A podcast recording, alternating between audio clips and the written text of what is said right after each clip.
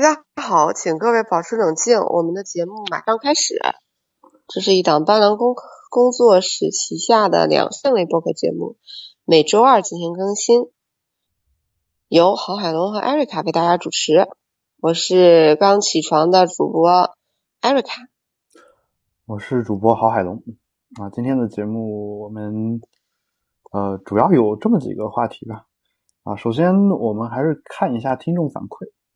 这个听众反馈呢？哦，又有听众反馈了。对，听众反馈馈呢，是因为有一位朋友是这样的，他他本来是想给我们给我们保持冷静写的听众反馈，但他据说他然后呢？据说他发发了发到我们的那个邮箱的时候，呃，被退被退回去了，然后所以他只好又给我们的。比特新生的邮箱发了一封信，所以 我想知道是你先看见的，还是有才哥先看见？应该是我先看见，因为有才最近在就是家里面有一些事情啊，所以就回家处理去，所以应该是没有没有去关注这件事儿。然后我们来看一下这位听众的这个反馈，大概是这个样子的。他说没有办法就发到这里吧，不知道这种情况如何解决，是不是也会有别人和我一样写了发不出去被退信呢？呃，这个。这个是是这样的啊，呃，首先我必须承认，就是由于一些这个技术上的问题，包括一些资金方面的问题啊，就是有有很多人，包括 Erica 在内，他其实在之前对翻墙这件事情可能就不是那么的熟悉，所以，嗯，所以呢，我们的那个邮箱呢没有托管在国外的服务上面啊，这样的话就导致一个问题，就是国内的这些服务呢，啊，我其实是不是那么信任的，所以。有时候是会出一些问题的，比如说，呃，Gmail 发过来邮件收不着，啊，你知道上周还是上上周刚好就出现过这样一个事情，所以，呃，这个没有发到我们的邮箱，我们没有收到，可能是因为这个原因，这个我们没有办法解决啊，我们也只能向这个邮箱的服务商反馈，反馈了之后呢，他们也会告诉我们说积极的解决啊，甚至告诉都不告诉啊，因为其实国内能提供这个服务的也就那么几家，而而且都是这种比较大的这种厂。呃，也不一定能，不一定能起到多大的作用，是吧？所以，呃，我们只能表示遗憾，就是 我们深表遗憾。跟这个，就是我们都中国人嘛，对吧？然后这个表示遗憾是我们最大的权利。然后，说得好。呃，那这位朋友是这么写的啊，他说：“楚人有一妻一妾。”然后他讲讲到说，我们高中时候有篇课文的开头是这句话，这个其实好像是我忘了是孔子还是孟子的里面的一段话，对吧？就是讲的一个故事，就是说，呃，老师当时就解释说，古人就认为有一个妻子一个妾，有一个妾是最佳的婚姻。呃，首先就是这个楚人有一妻一妾这个事儿，呃。这事儿其实里面讲传递了很多这种很诡异的，不能说很诡异的吧，就是不是那么好的一些价值观，在我看来，呃，首先还好他没说一妻恩妾，我觉得已经不错了，很给面子。我我觉得其实不是这方面的一个事情啊，就首先首先就是他那里面讲到了说这个这个楚人，呃，是楚人吧？是楚人还是齐人？然后呃，这个 别纠结了，海龙哥。呃，因为因为其实就是原文可能不是楚人嘛，然后没事儿，不要强迫。对，然后就是楚人也挺好。那个故事里面说的说，这个人其实是个乞丐，然后他妻子和那他这个妾呢，看到他每天出去，每天他跟妻子和妾说，他出去之后是见的都是些达官显贵、有身份的人，然后跟他们谈论的都是这些就比较高深的一些东西。结果他妻子和妾有一天就出去偷偷的跟踪他，发现他就就是个乞丐，然后每天就去吃人家坟上的贡品，啊，大概就这么一个人。然后，嗯，好可怕。然后，呃，就就这么一个人嘛。所以其实，呃，其实这个首先这个书里面，呃，有一个价值观我是同意的，就是说你不要不要互相欺骗，对吧？然后，但是。这里面就其实是把人这个分成三六九等嘛，就意思就是说，你你你是一个达官显贵，你可能就好一点；你可能就是家里比较穷，你可能就不是那么好啊。当然，就是说，当乞丐这个在任何一个时代，可能都是被大家所不支持的，说只要你有手有脚，你还能干点活，其实大家都不太觉得你就不应该去做乞丐这件事情，对吧？啊，但就是说有这么一种种价值观。然后就是当年这个，如果大家看过《射雕英雄传》的话，里面黄蓉其实就反驳过这一点，就是他怎么说的？他意思就是说，一个乞丐，他他怎么能有钱？怎么能有钱娶到一妻一妾？然后这是很奇很奇怪的一个事情，对。然后或者说他怎么有钱能嗯怎么着来着？我忘了，反正就意思就是就是有有这么一个说法。然后这里面有一个就是这个说法呢，其实也是呃好像也是嗯金庸从古代的一个故事里面给摘过来的，就这么一个说法。所以其实这个。呃，古书上面写的这个东西呢，首先你得结合时代去看，呃，然后你得，呃，怎么说呢？就是在结合时代看的同时，你你得考虑一下，就是这里面的这个现实可行性。就就我们经常看一些这种故事呢，这个故事可能只是一个故事而已，它并不意味着什么。就是说，它有可能就讲这么一个故事。至于你从这个故事里面能看出什么来，这个东西是每个人都能看到自己不同的东西。我也没有听说过古人就说认为有一个妻子一个妾是最佳的婚姻。就这个事儿，我觉得纯粹是这位同学的这个呃，这位朋友叫王瑞超嘛，他的一个高中老师意淫出来的，这是我的感觉。就是高中老师意淫，这个就是。其实很奇怪的嘛，我看古古代的一些书里面也没有没有这样一种论调和说法。好，这是第一天啊，呃，第一条，第二条呢，他写的是，就是关于我有小丁丁我自豪这样的一个事情。他说，从朋友圈、知乎、微博里经常看到一些妹子说我胸小我自豪的类似的话，这是需要多大勇气才能说出来啊？这让我有了一个想法：丁丁小的男性同胞是不是也应该大胆的站出来？我有小丁丁我自豪，嗯呢？当然，啊，在这样一个舆论环境下站出来是需要有很大勇气，但在男女平等的路上，总会有人站出来说的。哦，我，我，我，我的我的感觉啊，就是我觉得没必要，对吧？就是，就是大家如果都觉得小丁丁不是什么事儿的话，那其实没必要站出来说。包括大家都觉得如果胸太小不是什么事儿的话，其实也没有必要站出来说，对吧？就是就是胸小这件事儿，就是这个我我这个这个朋友这样说会让错觉，就是胸小就是不是一个好事儿，对呀，不应该拿出来说。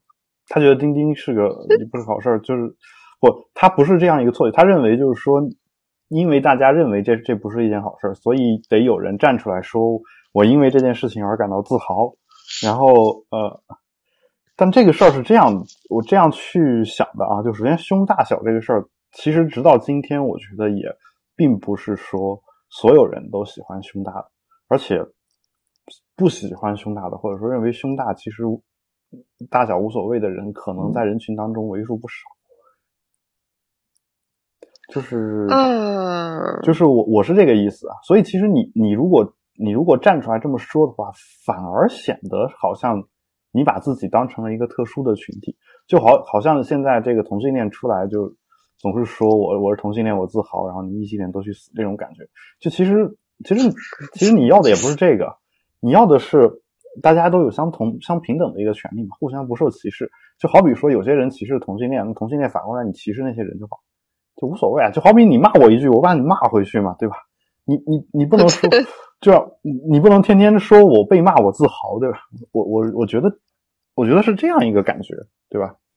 就是当大家都歧视丁丁小或者是胸小的时候，我觉得正确的一个态度就是应该去骂那帮人，或者是歧视那帮人，而不是说你你自己站出来，然后说我我丁丁小我自豪，我胸小我自豪，对吧？这个这个事儿呢，其实嗯。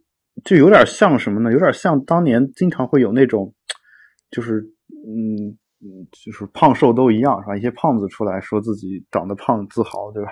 胖乎乎的也很可爱，这样的一些说法嘛，对吧？这个对，实际上发现并不是那么回事儿。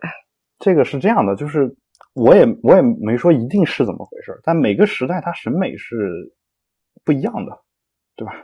就是嗯你你在那个以胖为美的时代，或者以胖以胖为美的那个群体里面、部落里面，那可能部落就非洲确实有这样的一些部落，对吧？那那你你可能你胖就是美的，然后你在一个普遍大家都以瘦为美，或者说呃，就是至少不是那么肥胖的那种呃为美的这样一个文化当中，那其实你你胖在这个审美标准下，可能它就不是美的。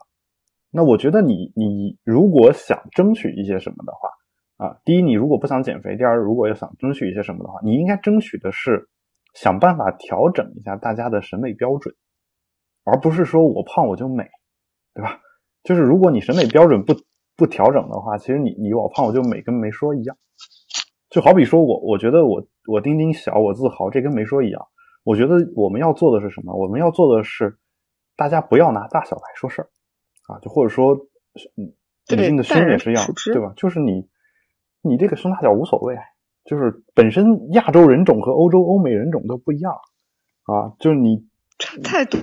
对你你欧美人欧美人包括黑人，就其实欧美人跟黑人就是欧美的这种白种人和黑人，其实他们的这个人种其实也不太一样，就他们就是天生的那种形态上面，跟我们天生的形态上面其实就是有区别的，对吧？对啊，就光从生这个事儿来说就知道。对啊，那那所以其实如果你接受的是一套从西方来的这样一个审美的价值观的话，你你其实你再说说到底，你说我胸小我自豪也没用，就是这个事儿，我能我能明白你这个态度，但是这个态度出来给人一种所谓苦大仇深的感觉，就是苦大仇，其实其实给人一种不自信的感觉，就是有时候这个世界就是这个样子的，就是说本来你你是因为遭受了歧视，然后你出来。出来说你所遭遇的不幸，这个在别人听起来你你就是抱怨，然后呢，这个抱怨呢也不是说就是错的，就是它是对的，嗯，但是我们这个时代是不允许你抱怨的，因为你一抱怨大家不爱听，同意，他他就他就去听别的了，他不他也不怪你，他就觉得你你是你是你说的都对，但是你这个言论就没有办法被传，就是广泛的传播开来，就为什么网上吵架一定要记得一点就是。你在骂对方的同时，一定要保证你骂的这个东西有娱乐价值。就是如果你做不到，如果你做不到这一点的话，其实你骂就白骂了，就你永远吵不过对方。就是你这个东西一定要有娱乐和传播价值。就为什么就是你看罗永浩骂人，经常会煽动群 群众来去做一些很诡异的一些行为啊，就是啊，当然这个词听上去不是很好。就我的意思就是说，其实他是很会在网上去。呃，做进行一些论战的，为什么？因为他会把这些东西都处理成一个比较娱乐化的一个事情，就是他觉得跟着你去骂那个人，好像是很有意思的一件事情。就是不管骂的对与不对，就是你哪哪怕骂的对，你想让这个事情，就是想让整个舆论导向你这一边，想让大家都替你去义务的传播这件事情，你可能需要做的是这样，对吧？对，所以其实，嗯，其实这个，这是我对这件事情的看法啊。第三点呢，叫做人工智能的陪伴。呃，发的好多。他说，这主要让我想起了电影《Her》，就是她，女她啊，就是他说，里面讲的就是男主，一个跟海龙哥很像的，情感极度细腻，替人写信的，与陪伴他的人工智能的终于被人夸了。呃，这这算夸吗？很多人认为这是骂。啊，那他不是骂，就是说，其实很多人认为男性情感细腻不是一件好事啊。就我，我在这个事情上持保留意见，因为我其实确实是这么一个人。嗯，就是我，我就是不管他是夸还是是骂，我就当夸的听。其实，呃，他应该是在夸我。后面说，呃，让我感兴趣的是电影里面提到了一个有趣的一点：假设关心人、照顾人。也是一种有技巧可言的事情，那么肯定术业有专攻。有些人，比如人工智能，比如古代的陆小凤，他们肯必定是可以 well handle 很多人。但电影里的男主并不是不能接受陪伴他的是人工智能，而是不能接受人工智能同时跟很多个人进行谈恋爱，是吧？就是哦，不能接受这件事情。有一种潜意识里被背叛的感觉。对，也就是说，学术中常见的爱情的排他性，爱情的排他性，就是他讲的是这么一件事情。然后，呃，嗯，这里面呢，就是他讲到这个人工智能啊，就是嗯，说术业有专攻的这件事情，我是同意的。就是有些人他确实更擅长跟人打交道，所谓情商高，其实我们说的就是这样一件事情，对吧？然后，但虽然我我不太同意有情商这个这回事儿存在啊，我认为所有的事情都都是靠智商就可以解释的，就是跟情商没关系。就或者说，真的吗？或者说他在情感这方面的智商不是那么好，对吧？就如果你一个智商很低的人，你能想象一个智商很低的人可以和一个人很和谐的相处，就是，对吧？呃，应该是不能的。他对吧说的对，我觉得就是说他在情感这方面智商高，就是他智商高，并且把愿意把这个智商花在情感这方面。就是你一个聪明人，你要只关心这个跟别人情感交流、情绪交流的这一件事情的话，他可以学的比笨人好很多吧，对吧？对，我觉得就是就是这么回事儿，是吧？所以我其实一直也没有觉得说，呃，这个情商这个事情究竟是一个什么样的事情。呃，然后呢，嗯，这里面讲到了说，比如古代的陆小凤什么的，呃，是是这个术业有专攻，是一个他意思是很很好的一个例子。这个陆小凤，首先她不是古代的，她是小说里的，然后就是陆强迫症又来了。古代没这么一个人，然后或者有这么一个人，他不是书里写的那个样子。呃，然后就是陆小凤真的可以 well handle 很多人吗？我我没看过这个小说，就古龙的一个经典的系列小说当中的一个经典的人物啊。然后我我只听过，嗯，我觉得陆小凤她也许会招一些人喜欢，招一些，招一些，但是真的真的不一定能够招很多人喜欢，就是在在现实的这个社会当中，现在的社会当中，当然你如果说古代的话，那有可能，但古代的问题在于说，就是小说里面写的那个场景也是不存在的，一般女性连家门都出不了，你根本见不着陆小凤这样一个人，就就是有可能是这样一种情况，是吧？所以陆小凤，嗯，也许在小说里面她是这样一个人吧，然后。呃，这是我我对陆小凤的一个看法啊，就是其实因为古龙的小说里面男主经常会有一些大男子主义嘛，对吧？所以其实很多人其实并不不是特别能接受这样一点。呃，然后他说关于爱情的排他性这一点，我们其实在节目当中也聊了不少了，对吧？嗯，就是其实嗯，爱情据说爱情和友情的最大区别就是排他性，但这个排他性是。是分情况，你知道吧？就是我们在很早的时候就聊过，就是每个人对排他性的理解是不一样的。就是也许就是你大跟大家都谈个恋爱，但是只跟这一个人上床，这叫排他性。也许也许就是也许你跟所有人都上床，我就不跟你上床，这叫排他性，对吧？就是就是。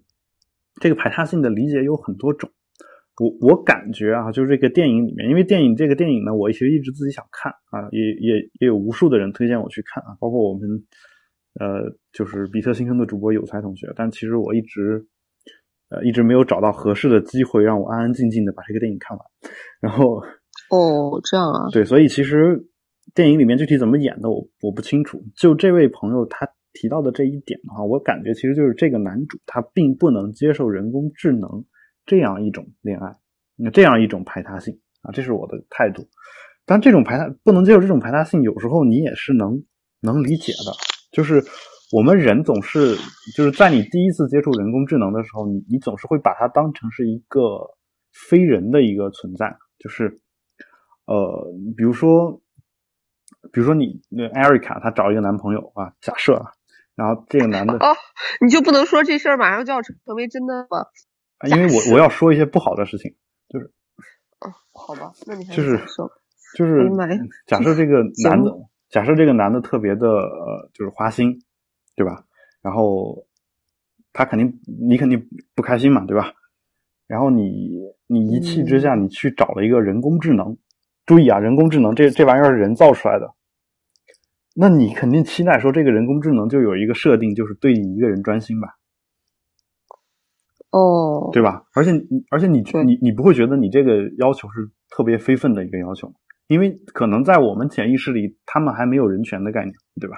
因为它是我造出来的，嗯我造出来，我想让他对我忠心，甚至做我奴隶。有些人会会这么想，他会觉得说，像宠物，对他会觉得这个事儿没有任何的问题，对吧？但是，就是我觉得这是我们人类要跨过的一个坎儿，就是你在哪个时间点上，你会把人工智能当成跟我们平等的一个存在？哪个时间点上，你会嗯，你把它当成只是我们造出来的一个东西，像一个就像你说的，像一个宠物一样。这个可能也是我们需要去思考的一个问题。对，当然就是可能再往再往前发展的话，可能就是什么时候人工智能才能把我们当成一个平等的存在？就是当他们比我们变得更聪明了以后，统治了我们以后，嗯，首先我们的存在对他们来说还是不是必要的？然后就是如果是必要的，那他们会不会把我们平等看待？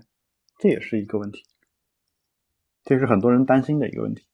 好可怕。对，所以关于这位朋友的这几位啊，然后他说，呃，这这几个这几条呢，我们就先回复到这儿。然后他最后说，祝主播们圣诞节快乐。呃，特别感谢主播们在百忙之中 抽出抽出空来做节目啊。比特新生的反馈随后写啊。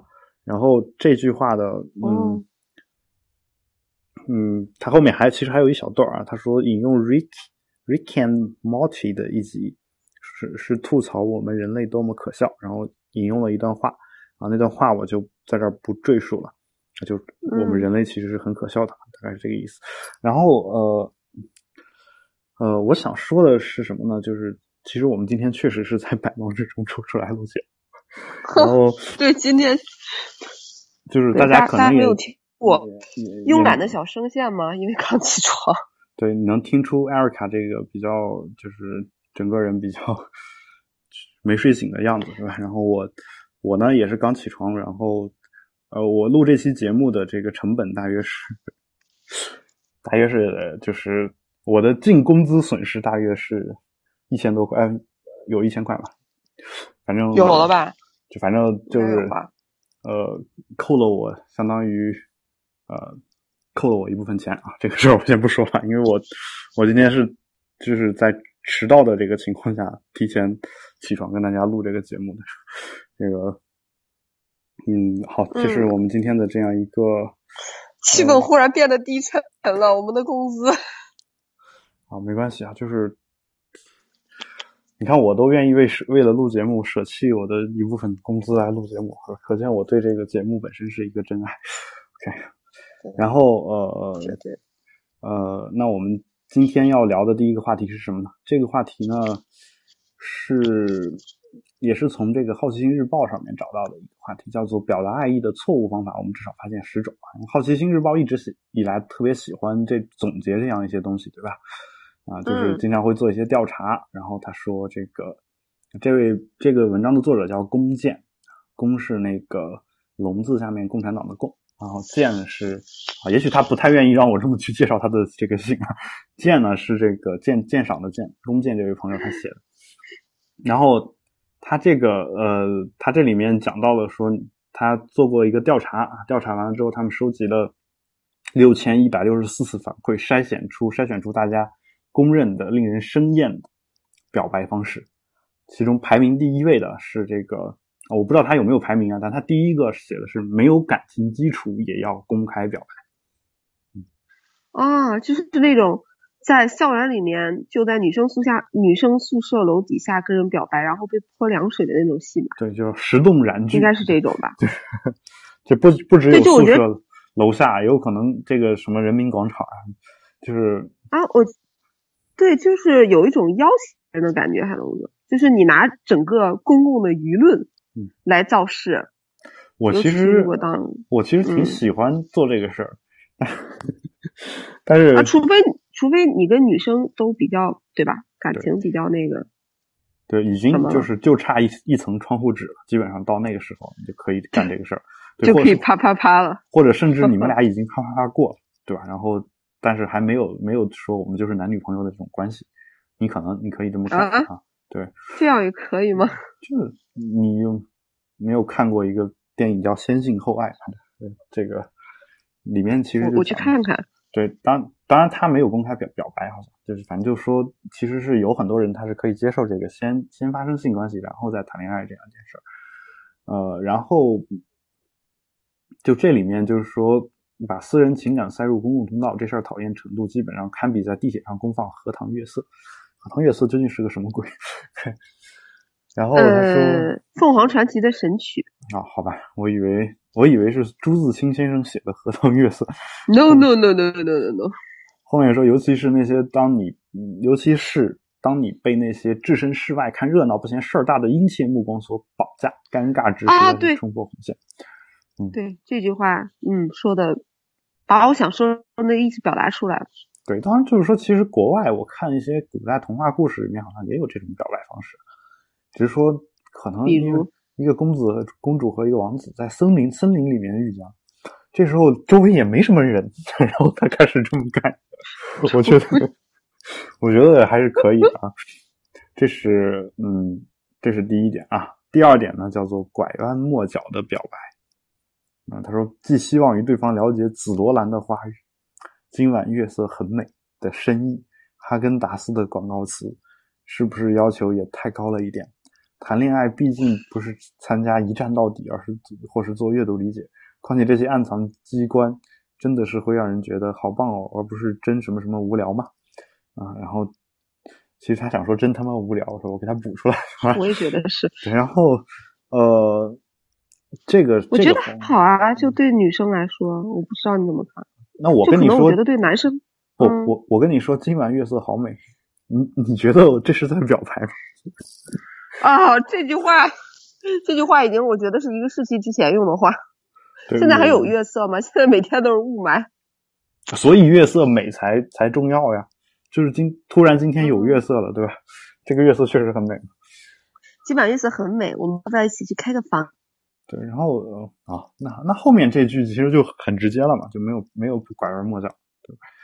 呃，只是说我我在想啊，就其实可能这个得分人，就是可能参加投票的这些人，可能确实是不能理解这样的一些深意。但我觉得，如果两个人都是特别，就是两个人本身就有共同的爱好，在这方面爱得很深，就比如说他对某些东西就都特别了解，比如两个人都是都是花店的，都对花特别了解，或者两个人都特别喜欢文学作品啊，尤其喜欢一些日本日本人写的这种啊，你你你今天晚上你很漂亮啊，他说今今晚月色很美，或者说就是这个话是最早好像是出自出自一个日本作家说，当一个一个美国人向一个女主表白说你愿意嫁给我吗？然后这个女主说愿意，说这句这这段话如果翻译成日语的话，应该怎么翻译呢？就是如果是日本人的话，你就不能这么去去说这个话。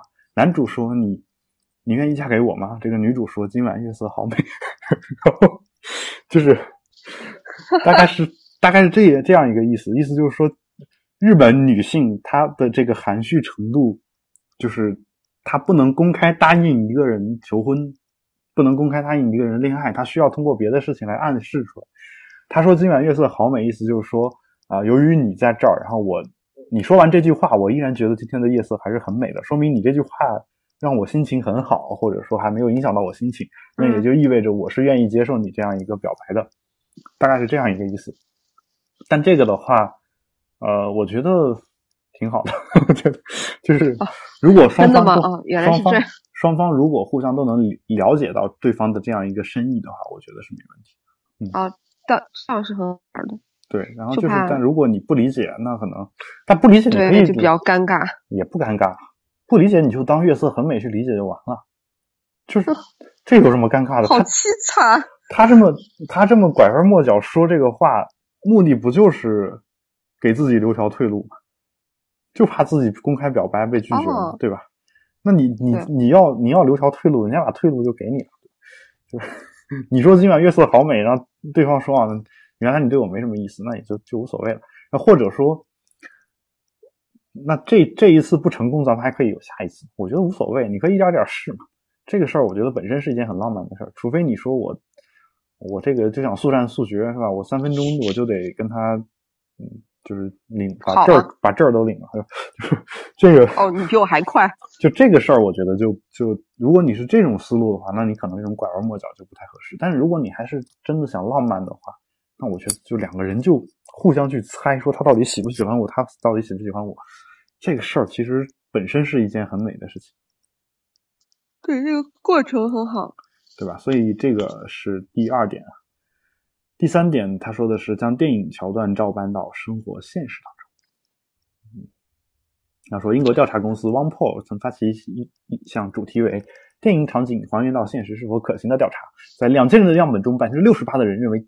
电影中的场景在现实中实际操作起来难度巨大，百分之三十八的人认为在对方楼下演奏音乐这种桥段只会在电影中有成效。可见，对于影视作品和生活的界限，大家都保持着清醒的头脑。所以，如果你的表白对象是不是在话剧社干事，不建议在宿舍楼下弹唱 cosplay 任贤齐。可是，我又觉得这个还挺有意思的。嗯，他调查的是不是都是男生啊？不，我我我就我就一个问题，就是那，你不是说每一个人在你宿舍的楼底下弹唱任贤齐，你都会，你都会答应吗？不，他们如果是想 cosplay 任贤齐，哪一个我都不会答应。那如果他在你楼下弹唱，就是我我我不管啊，就你你最希望的是你不管。你最希望的一种电影桥段是什么桥段？哎呀，这个问题猛一下有有，但肯定不是这个，这个不好玩。就我们就我们就假设啊，有一个男有一个男生，他用你最希望的那个桥段来向你表达爱意，然后这个如果有十个男生向你这么表达了，你答应的可能性有有几成？有几个男生你会答应做他女朋友？啊，看颜值啊！对呀，那那还是这样的呀。所以其实，其实，其实十个人里面，你你能答应一个就不错了，有可能是这样的。那也就意味着另外九个人是让你非常讨厌的。现在连讨厌的人表白都没有啊！我倒希望你十个人表白的场景赶紧出现呢。不，我的意思就是说，这十个人表白完之后，你把人家拒绝了。而且你还会觉得很尴尬，有可能是这样的。哦，对，但是真的有可能尴尬。哎呀，以后怎么做朋友？所以其实就是，就是这个电影里面场景这件事儿。当然，这个事儿跟我们前前面几期节目聊到的这个角色扮演可能是两回事。就是你们俩已经成了以后，你们可以去扮演电影里面的这个事情。但现实当中的话，我觉得你直接扮电影桥段，我我个人感觉是这样的：就是如果如果你。没看过这个电影，你根本理解不了这个桥段后面有什么深意。你你就是觉得很开心而已。就是其实有人在楼底下给我弹弹个弹个曲子，我觉得挺好玩的。说不定他就是在那弹呢，对吧？说不定让大家听的嘛，又不是弹给我一个人。哦，这个应该不太可能。这个这个女生对这个事情还是会有直觉的。哦，反正我是没什么直觉，而且我觉得，因为在巴黎这个公共场合。公共场合弹钢琴这件事儿，或者弹电子琴这件事儿，弹风琴这件事儿，有啊，公共场合有很多钢琴的，就是有有有很多这种情况出现的，而且经常会有两个人在那儿斗钢琴，就是这人弹完之后，那那你起来，我来一个，好好好，一弹，弹完之后我说，他说好，你弹完了我再来，然后或者两，然后两个人弹着弹着就四手连弹着，就有这种场景，会经常有，就是。经常我们在一个地铁站，然后就一群人围在地铁站那家钢琴旁边，然后就有一个人在那弹，然后那个人也不是说就是地铁站还有钢琴，对啊，有啊，是哪一个地铁？巴黎很多的地铁站都有吧，但就一般大一点地铁站都会有这种这种配置，而且当然他那钢琴可能不是特别好的，但就是就反正摆在那儿是能弹的，然后呃呃，就是你会你会发现，尤其是有时候这个。地铁工人罢工了，然后 火车没了，没了之后，你发现大家也没什么事儿嘛，就聚聚在这个地铁站里面听人弹钢琴，经常有这种情况。那我觉得，如果有人有人拉着一钢琴在我宿舍楼底下弹的话，我不会 觉得他就一定是给我一个人弹的，他有可能就像类似在校园里面，我抱在抱着吉他在草丛里面唱歌。这玩意儿，这玩意儿，难道有人有一男的抱着吉他在草丛里面唱歌，这个那某一个女生就会觉得这人其实就是唱给我听的吗？我觉得这也太自作多情了。但是你要把这个场景换到宿舍，不是因为这个是应该有一个前提的，就是你跟他是互相认识或者怎么着。就总得有点什么基础的，就是然后他再在你家楼底下弹琴，女生一定会想多的，怎么能说我们自作多情呢？你这个直男癌！不，我就是这个意思啊，就是嗯，你认识他，但是难道就你一个人认识他吗？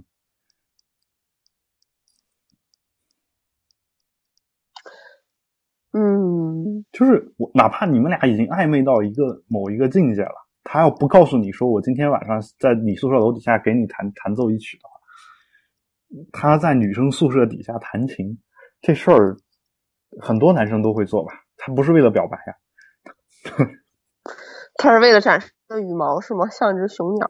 对啊，对，而且而且其实有时候弹琴本身是一件让人快乐的事情，所以其实也没有必要说我一定要一定要怎么着，对吧？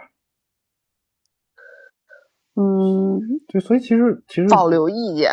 对啊，这是你的保留意见。就但我的意思是什么呢？就是说，如果你不知道这个电影桥段的话，其实你如果你知道某一个电影桥段就是男主在女主楼下弹琴，并且弹的是某一首特定的曲子，这个时候女的觉得说这是来找我的，那我觉得我能理解。就是甚至女主会出来深情对唱啊，这样的话就是女女主可以先出来对唱一下，然后看一下。看一下，就是我对唱了会发生什么嘛？你可以试探一下嘛，对吧？如果真的发生了一些什么，那说明就是来找你的，对啊。但如果你你你觉得这这男的，我知道他是表白，但是我不想跟他在一起，那你也可以假装没听见，那也避免尴尬，对吧？就是是这样子。但是如果如果就是我的感觉，如果两个人都知道有这么一段电影的话，这就有点。在我看来是有点俗套，或者说有点没有创。哦，原来你的大招等着在后面放嘛。就我就是这种感觉，就是说这都俗成什么样了？就好比有人在楼底下说唱《凤凰传奇》跟你表白呀，就哦，我一这一一盆凉水浇下去，对吧？然后那女的在在男生宿舍楼底下说，在你的身上 自由的飞翔，就是那我觉得也。脑洞太大了，是俗点儿啊，是俗点儿，这没有没有办法，所以所以就是说这个事儿看怎么办吧。就是说，与其这么俗，我觉得还不如老老实实的，就俩人在一起的时候啊，该说什么说什么，对吧？如果竟然竟如果对方竟然不愿意跟你两个人在一起独处的话，那说明其实你表白的这个戏也不大。对，基本没有什么戏，放弃吧，少年。对，然后还有第四点叫做不停的不停分享自己喜欢的书目和音乐，嗯。他说：“我们同样不建议在关系有实质性进展前就擅自分享文学作品，这容易显得用用力过猛。而且爱情这件事情，特别对，尤其是在灵长动物之间发生，还是在豆瓣列表间发生。如果寻求寻求精神交流，还是先老老实实告诉对方你喜欢他，然后再看对方是不是可以是给你分享毛姆或者邵氏武侠片的机会啊，给你一个这样的机会啊。这个邵氏武侠片就是一种很怎么说呢？就是你感觉。”你看完之后，你觉得就是这个脑洞简直是，就是难以，就是你的脑洞是难以企及的，而一般都是就倪匡什么的，经常给这武侠片写写剧本，就你去看的话，哦，真的，对，其实是特别，就是你现在看是特别粗糙的，但是那个粗糙已经已经到了一种魔幻现实主义的这种地步，就那种感觉。啊，对，就就是我就看那个三少爷的剑，嗯，然后。哦，我不知道当年尔冬升年轻的时候这么帅，嗯，这是我最强烈的一个认知。好吧，然后反正我也没看过。然后这毛姆呢，当然也是一个著名的英国作家吧。然后其实我我基本上也没太多看过他的东西，但我有朋友就是在就是有了就工作稳定了以后，就也开始看这个书。那我想说的是什么呢？其实呃。除非你们俩是因为喜欢某一特定的文学作品在一起，要不然你分享这个就容就不太好。我是我是这种感觉，对，怪怪的。就是怪不是问题，容问题在于容易引起人误会。比如说我我第一次跟女生出去 K 歌的时候，我是不太敢唱这个陈奕迅的《低等动物》这种歌的，就是啊，没听过。就是它里面是喉咙很干，因为爱上你的吻。哦，嘴巴需要觉得曾被谁期待过，就是里面里面唱什么 两两个人互相的欣赏，爱情不过是这样，给欲望找个对象，本质上都是一样。你还是别唱了，别念了，哥。就是不要想想的那么抽象，爱情不过就是这样，做起来我们还不都是一样。哎呦，stop！这 这这种歌，我我不太敢在 K 歌的时候，第一次跟女生见面的时候就唱。呃，真的不要唱，你你做对了。对，就是你唱了，他会觉得说这什么事儿嘛，对吧？对呀、就所以其实他会觉得你你在暗示着些什么，就好比说我我我第一天，我我假设我我也不是恋爱啊，我就普通朋友交流，我见艾瑞卡第一天，我说我给你推荐本书叫《十日谈》，哈哈哈。那你去看啊，它全是那种性描写，啊，难道是要跟我开房？哦，天哪！对啊，就我觉得是容易引起人误会的，对吧？嗯就就好比，所以就是你你分享个邵氏武侠片，就说啊这这人思路太清奇了，感觉 对对对吧？然后就不走寻常路。嗯，所以呃这事儿呢也是容易用力过猛，而且有些有些我就我就记得有一人有一我一朋友，然后他不不太听摇滚乐，然后他宿舍有一个人特别喜欢听摇滚乐，然后为了为了开发他的这这方面的潜能啊，这都不是恋爱啊，就是就带着他去听摇滚摇滚乐现场，然后嗯，就是我就觉得这个人也是有点儿就是 不懂得教学法，你知道吗？就我要带人去从来没听过摇滚乐的人去听摇滚乐的时候，我肯定是先从这种，我我看他平时喜欢听什么样的音乐，比如他喜欢听流行乐，那我就先从这种比较流行的摇滚开始听。比如说你你你喜欢听王菲，那我是不是可以考虑先先给你放个许巍什么的，对吧？然后慢慢的去引导你再去听那种越来越越重的这种摇滚，就特别另类的那种摇滚。结果这这家伙是直接第一次就把这人拉着去听了一个摇滚现场，然后这个现场还是二手玫瑰的现场，就是我不知道你听过这个乐队没有？我听过《枪炮与玫瑰》。啊，枪炮与玫瑰是一个美国的乐队，二手玫瑰是中国的乐队，然后哦就基本上就是一个东北的一个乐队，然后身上经常穿那种很诡异的那种奇装异服，在一些人看来就就是那种就是那个张馨予穿的那个红红和绿的那个，就类似那个东西懂了，然后就是穿的那么一身西装，可能是有时候戴墨镜，然后每次他都会打扮的很妖娆，一个就是他的主唱就是梁龙嘛，经常会穿成那个样子来出来唱歌，然后唱的歌呢就是那种，就是你感觉这个人是一个又娘又诡异的这么一个人，就是对于啊从来没有听过的听过这种音乐的人来说，第一次听我觉得是不太能接受，就是我们容易陷入一个描述就觉得很难接受。你可以去试着听一下，其实歌我觉得还不错，嗯就是嗯。呃，我的感觉就是说，其实你如果想让一个人去欣赏前卫艺术，他他不是说你上来就能欣赏他，就是有些人说你说这玩意儿太酷了，很多人他是看不出来的。你你你你随便给一普通人扔一个这个安迪沃霍的拳，然后他是他是看不出什么，就是男性小便池，就就那玩意儿，哦，那玩意儿是一个前卫艺术特别就是特别有名的一个艺术艺术装置，就是装置作品，对吧？就是这样一个东西。但是你给一个人随便给给给那么一个东西，就他是理解欣赏不了的。还有杜尚的那个，比如说 H H O，呃 H 什么，反正就 O Q 是吧？就是那个有有那么一个作品，那是什么？就是那个作品哦是、那个作品，我给你简单描述一下，你就知道什么，就是给达芬奇的《蒙娜丽莎》的复制品，它有一张打印出来的复制品，印刷出来的复制品，在那个复制品上，他拿画笔给加了两撮胡子，然后这个这个作品被誉为是达拿主义的代表作品。好难懂。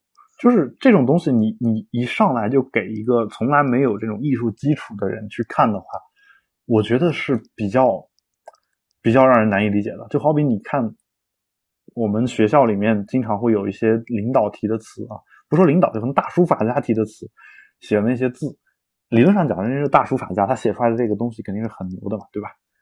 但是用普通人的眼光去看，就会觉得这字写的怎么这么丑啊？就是 欣赏不了，就是就是你不能一上来就让他欣赏一个就是古拙的东西，你得先从这种精致的东西一点一点让他去去看啊。就一开始听这个王菲，然后你听听许巍，许巍你听差不多，你可以试着往郑钧啊什么的地方去发展，然后你再去想办法去听个唐朝这种重金属，但是它重金属还是比较就是呃怎么说呢，比较规矩的这种重金属，然后。听完之后，你再再去听一些这种朋克啊，或者说流行的流行朋克，当然你可以稍微早一点去听。你把这些都听完之后，等他完全接受了摇滚的这一套这个话语之后呢，然后这个时候你再尝试着往里面加一点那种有料的东西啊，这个时候你再去听二手玫瑰，可能就等他这个心智被打开以后，我不能说心智啊，就等他这个视野被打开以后，他觉得。他可以接受一些之前自己不喜欢的东西，或者说自己之前没有了解过的东西。他愿意保持一个开放的心态去面对这些事情的时候，你给一个他有可能他之前是觉得有反感的东西，这时候他会，他至少会抱着一个试一试的这种心态，他会想说，啊，原来我也不不怎么听摇滚，那听完现在我觉得还挺好的。那这玩意儿我之前可能不爱听，那现在我听一听，说我说不定之前是有误会的，那我现在听一听，说不定会好一点。那可能他就他就就爱听了嘛，那就好比说很多人其实在中国，就是有多少人去听鲍勃迪伦的，哦，对吧？就是你就有多少人爱听鲍勃迪伦？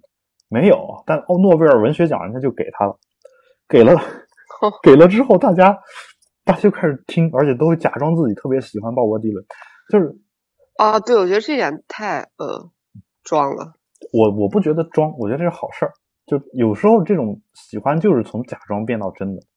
有很多人就是我我在高中时候，这你也能接受。我看看一本杂志叫《读书》，我那会儿根本看不懂，但是因为大家都看不懂，所以我如果看的话，大家就觉得我很牛，我就硬着头皮去看。然后看了大概半年左右，我看懂了，就是。然后这个时候，你可能在他们眼里就真的变得很牛。就还有我还有一个老师，他他就是曾经听这个古典音乐。他一开始买古典音乐的理由就是大家都不听，大家看天天买古典唱片的人都觉得很牛，他就去买。他为了目的是为了让别人在旁边用一种仰望的态度去看着他，羡慕的态度去看着他，然后听着听着听着听着就听进去了。然后就就对古典音乐其实本身就变得特别理解。那我觉得你你是什么样的一个契机，这个都不不太重要啊。就是重要的是达成什么样的结果。我的我的感觉就是说，诺贝尔奖给了鲍勃迪伦以后，一个很很好的一个契机是什么呢？很好的契机就是原来那些可能不是那么喜欢鲍勃迪伦的人，就听了一遍就不想听的人，有了一个第二次去听鲍勃迪伦的机会。而这第二次机会很有可能是在他，就是比如他之前是可能二十二岁左右的时候听的，然后现在二十多了，然后又听一次。那这个时候，因为人生阅历的不一样，处境的不一样，他可能更能听懂这个歌词里面的一些东西，或者音乐里面的那些东西。那你听懂以后，说不定这个时候你就会喜欢上。然后这这些人呢，他也没有错过这个人类我们认为人类当中比较美好的这样一部分作品。尽管就是人类美好的东西太多了，然后你错过了这一个可能不是什么问题。但如果你是一个鲍勃迪伦的歌迷，然后你的你应该是希望你的这个偶像的东西得到更广泛的传播，受到更多的人的喜欢，也希望你自己本身受到更多人的理解。那所以我觉得，我觉得其实其实很多人说啊，诺奖诺奖给了他，肯定肯定很牛逼啊，有本事你去得诺奖啊！啊，虽然这个心态我比较讨厌，但是。但是诺奖确实给了他们一个我再一次去听鲍勃迪伦的这样一个机会，对吧？我觉得挺好的。然后第五点叫做激怒对方，纠辩的。对这个，这个我们我们之前也说过吧，就是呃，小学的时候、初中的时候，你喜欢谁就会骂谁，就会调戏谁。这个调戏经常就是揪辫子呀，然后呃拿那个打火机，电动打火机的那个，就是有电打出电火花的那玩意儿去电这个女生，就这种事儿我们我们都干过啊。哦，那个东西我有印象。对，然后就是经常会做这样的一些恶作剧，就包括那种有时候那是槐树还是什么树上面那种像毛毛虫一样的东西啊，然后那个东西也经常会会给他们去去放在他们的衣服里啊什么的，也经常会干这个事儿啊。哇，看来全国的男孩都差不多。对啊，大冬天下雪的时候啊，这个具体我就不说了。然后。呃，所以其实这个事儿呢，呃，就是你十二三岁，我觉得这么干，我觉得没什么问题。但你你二十二三了还这么干，就是觉得，就这这人就心智不成熟。所以我跟你对对对，有点不太正常。我跟你说，这就是智商问题，这跟情商没关系。如果你到这一点上你还不承认这一点呢，那你的智商就是真的有问题了。对，然后第六点叫做愚人节表白。嗯就这里面这事儿，我也好像干过啊，啊，但其实，但是我天呐，你干过的事儿好多。但是我也没有，就是那也没有特别当真，我就是其实对他也对他就是比较一般的一个状态，所以才才那样干。真正喜欢的人，我是绝对不会在愚人节表白。目的就是愚人节表白，其实你更多的是一种试探，你看他对这个事儿是什么反应，知道他什么反应之后，你有助于你下一步表白，这是我的感觉。就是但是。你你如果把这个当成一个正事儿的话，就是正当的表白的话，我觉得就就有点就不不是那么让人能接受吧，对吧？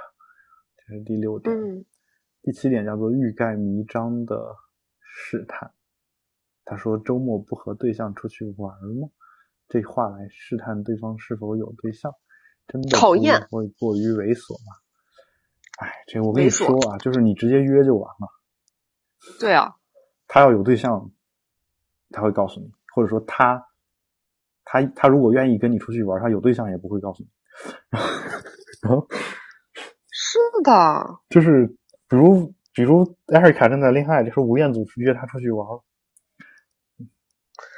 啊，去啊去啊去啊去啊！你你会去是吧？啊，不用了，我约他吧。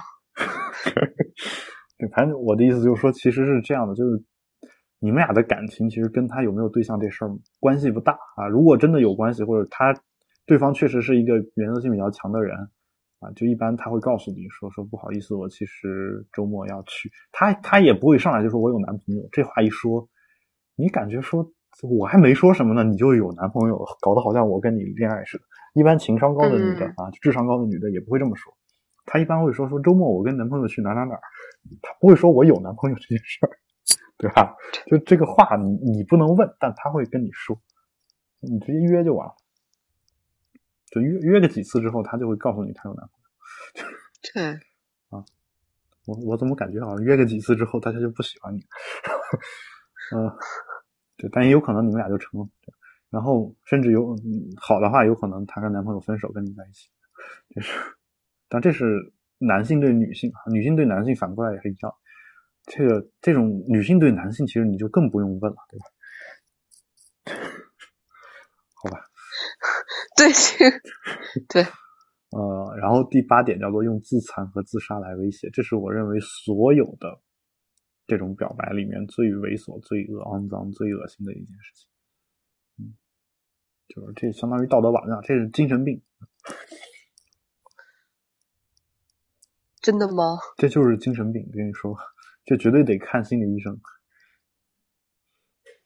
就这人心理是有有有问题的。这个人就是越是这样的人，你越不能跟他在一起。这个不不仅限于男女朋友恋爱关系，但时候好多时候这种这个情况，其实很多时候是发生在分手的那个时候，就是你刚跟他处的时候，你不知道他有这种可怕的心理倾向。嗯，等你知道了之后，你发现。你很难脱身，对，我不，我我我就还是那个话啊，就是如果你面前是一个精神病，你怎么怎么对待他？就是你不愿意跟精神病交往，这是你完全正当的权利。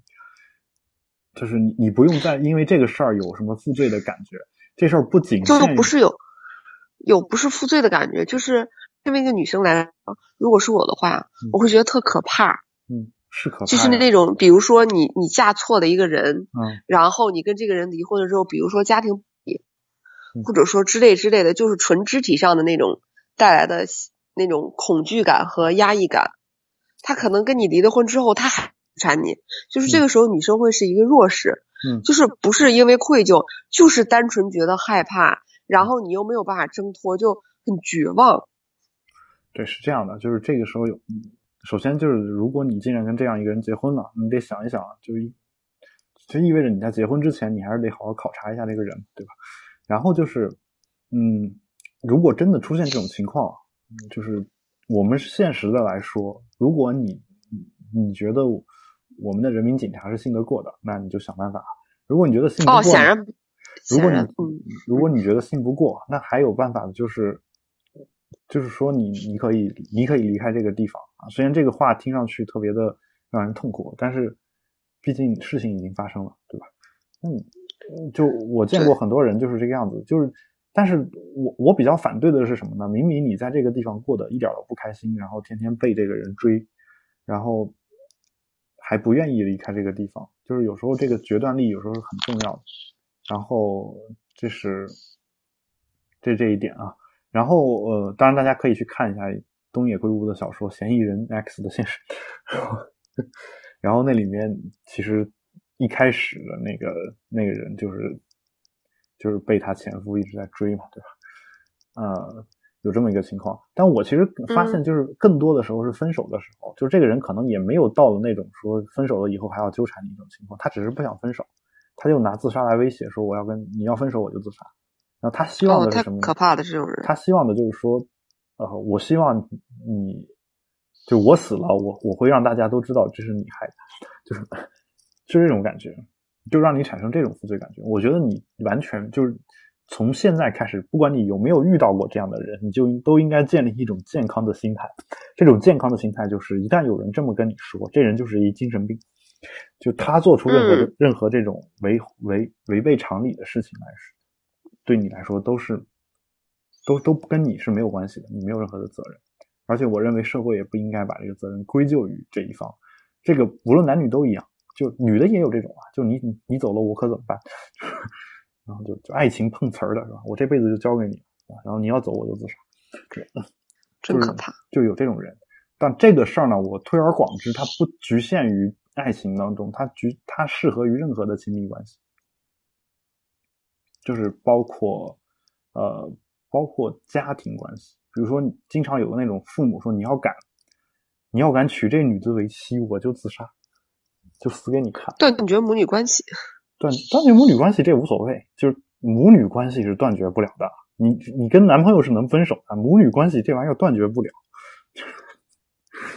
就是好吧，就是这都是不可置信的威胁，就是。他说：“你跟他结婚，我就跟你断绝父女关系、父子关系、母女关系、母子关系，这都不太可以。这这你都不要信。就等你真跟他结婚了，然后他又会跟你好的。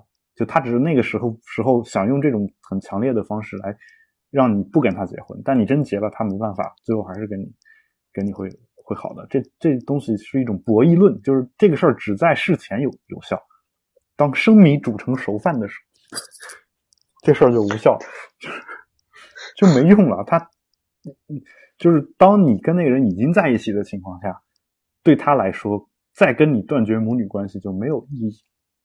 就是人人都是这种动物，就是在你还没跟他结婚的时候，他用断绝母女关系来威胁，这是他的最佳选择。因为一旦一，因为如果你能不跟他结婚，可能他的愿望就得到了满足嘛。但一旦已经结婚了，这时候他就会想啊，我是跟他断绝了划算，还是不断绝划算呢？一般而言都是不断绝划算，就是就是人都是都是这么回事儿，就他哪怕自己没有这么算计过，他下意识的也会挑一种对自己最有利的方式去处理，而且就真的是你是他生的，这玩意儿不是说我在街上碰见一男的让他做我男朋友，这人跟我没有血缘关系，这不一样，就你是他生的这件事儿就决定了很多事情。就他想断绝不是那么容易，所以这个事儿不要相信，这事儿不要相信。但如果他上升到说我要自杀，或者说你要你要怎么怎么着，我我这个我我就就死给你看，或者怎么样，这个就其实也是一样的，这个基本上也是心理有些问题。就是我觉得，所以这遇到这种事儿的话，大家妥善处理吧，妥善处理就千万不要。妥善处理很重要。就是嗯，不要那个，就首先你不要自责，不要觉得他这个病了，或者他这个真的去自杀就是你的事儿，你的问题。其实不是，就一般有那种想法的人，他自己心里是不健康。就是无论是谁，就无论是谁，这个话我说的很绝对，无论是谁，就是。除非你自己是一精神病啊，但如果你不是精神病，对方是这样的一个状态的话，那我觉得就是有问题的，对吧？啊，这是呃，这是第八，呃，第九条叫坚持叫人起床啊，这个就我们上节课上什么上节课 上期节目说过，上节课上节课我们讲过啊，坚持叫人起床都是的，郝老师，嗯，坚持叫人起床这事儿太简单了。我可以每天坚持叫二，你想让我叫多少女生每天起床，我都可以给你做到，很简单，电脑上设一下就，就是而且坚持叫多少天都行，嗯，呵，真没诚意。对啊啊，当然他这里面说是要打一电话过去，那可能还比较厉害，就是就这事儿，我反正我就是你也得看啊，有些人他确实是喜欢这种被叫起床的感觉。还有还有一些人就是喜欢睡觉，然后你叫起来他会，你叫起来这个后果你自负，就是，嗯，这是第九点啊，第十第十点就是在微博上艾特对方表白。他说是的，林宥嘉这么干很浪漫，没有错，但求婚不等于告白，没有短跑选手会在起跑线庆祝，在一段亲密关系前期就这么干，很多时候会让对方陷入一个。我是给你一些回应，还是装作没看见的困境当中？嗯，这两个人确定关系之后互动一下，还挺有意思。在微博上艾特对方表白和第一条是一样的，就是在公开基础上、公开的地方表白嘛，一样。这对，嗯，只不过一个在网络上面，一个在现实生活当中。网络上面有很多陌生人，现实生活中也是陌生人，一样的，就是围观嘛，大家都是有这种围观的心态。啊，而且有时候你粉丝没那么多，就五个，然后这也没法围观。对，这无所谓，还是僵尸粉。然后就啊，当然我不是说我我粉丝有多少，就我的意思就是说，其实你你真的粉丝那么多了，你这么干就是给对方一个压力，就是你看啊，我我有这么多粉丝，我跟你表白了，你要不答应，我这堆粉丝上去就骂，就 是就这种感觉。啊，这个是挺可怕的。有些人就说说你，你赶紧答应啊，赶紧答应啊，就那种感觉。